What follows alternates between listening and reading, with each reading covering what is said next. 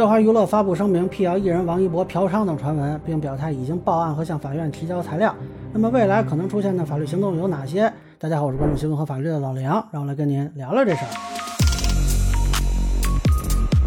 那其实这个传说啊，我之前网上也看见过啊，不光是王一博，网上传说有好几个艺人都要爆雷，目前呢都没有证实啊，倒是这个乐华娱乐先给王一博这事儿辟谣了。说网传有关王一博先生的性工作者嫖娼被包养等言论均系诽谤，王一博先生遵纪守法，且与李某某完全不认识。相关主体恶意造谣生事的行为，已构成对王一博先生名誉权的侵犯，严重者亦已涉嫌触犯治安管理处罚法及刑法。那么根据这个声明呢，现在公司这边是既向公安机关报了案啊，又向法院提交了材料。呃，我一开始还想呢，这双管齐下到底是要走民事还是刑事呢？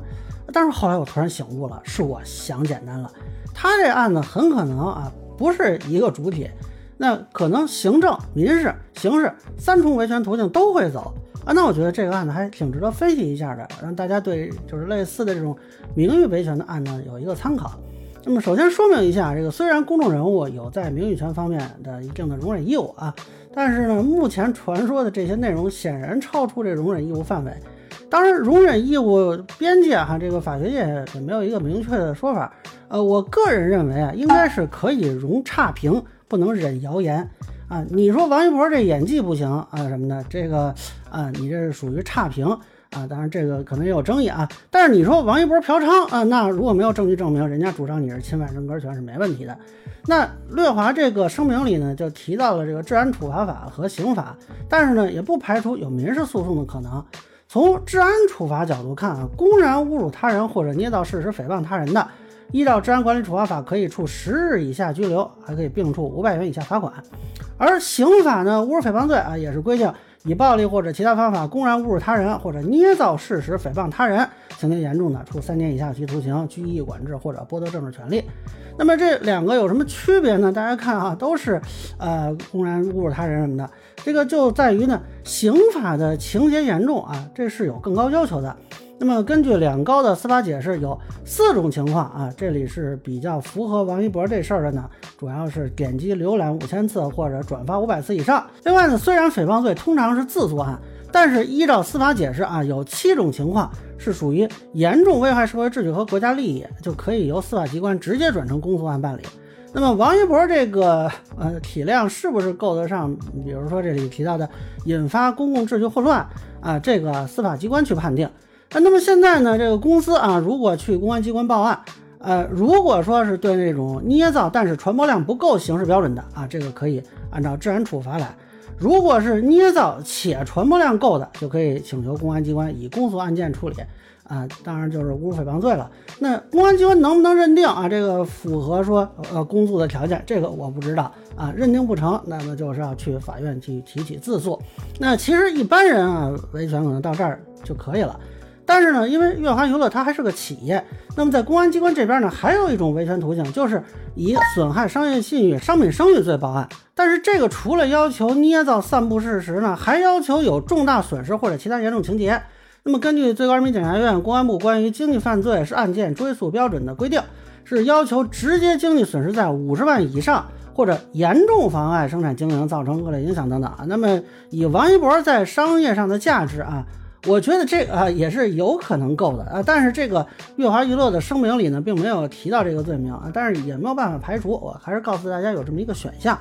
那么刚才说的呢，这都是捏造并传播的情况。那如果只是传播怎么办？啊，比如说你在网上看见一个呃聊天记录，你给转发了啊，那这个属于是传播，但并不是你捏造的。那有时候啊，这个你要想证明这个人他是捏造，其实还是比较困难的。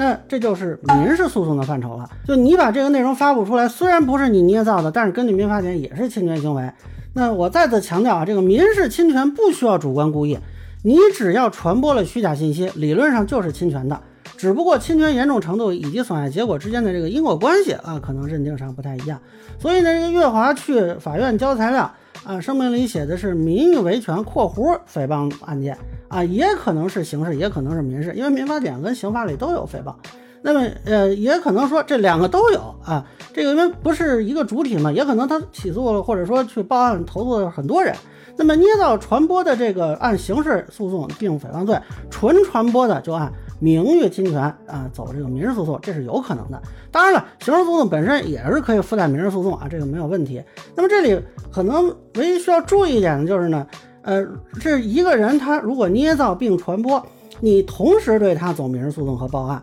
那如果这个人定为治安处罚，你这边诉讼正常走，应该没什么问题。如果这个人定成是刑事犯罪啊，那么依法叫先刑后民啊，你这个民事诉讼是会附到那个刑事那边啊。但是如果你这个民事立案先于公安机关刑事立案完成，呃，因为立案本身它也需要一些时间嘛，那中间可能就会有一个时间差，那这种情况就可能会导致公安机关暂时无法立案，需要法院判断这个是民事案子还是刑事案子，然后如果是刑事案子，那再由法院把这个案子转到公安机关，由公安机关侦办。那么这个事情后续值得关注的地方就在于，未来乐华娱乐会不会公布具体的公安机关这边的报案回执和法院这边的立案通知书？那么到时候就知道他具体啊提到的是哪些罪名。当然了，现在有些网友在讨论说，这个啊吴某某啊李某某啊之前也都发声明，对吧？那么最后还不是翻车了吗？所以他这个声明有多大效力呢？呃，我个人觉得啊，他这个声明本身的真实性我没有办法为他背书，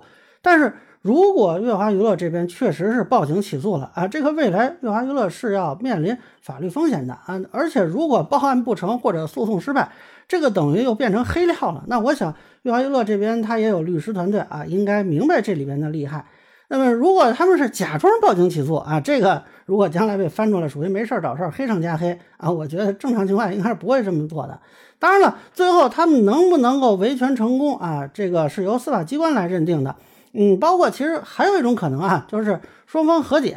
那么涉事一些这个主体啊认错道歉赔偿，这个好处就是快速便捷。当然这个是理论上的可能啊，我相信可能他的这个粉丝应该是希望告到底。那我从一个旁观者角度啊，也很期待有后续司法机关的权威表态来一锤定音，那就让我们拭目以待。以上就是我对乐华娱乐发声明辟谣事件的一个分享，个人浅见难免疏漏，也欢迎不同意见小伙伴评论区弹幕给我留言。如果您觉得说的还有点意思，您可以关注我的账号老梁不郁闷，我会继续分享更多关于新闻和法律的观点。谢谢大家。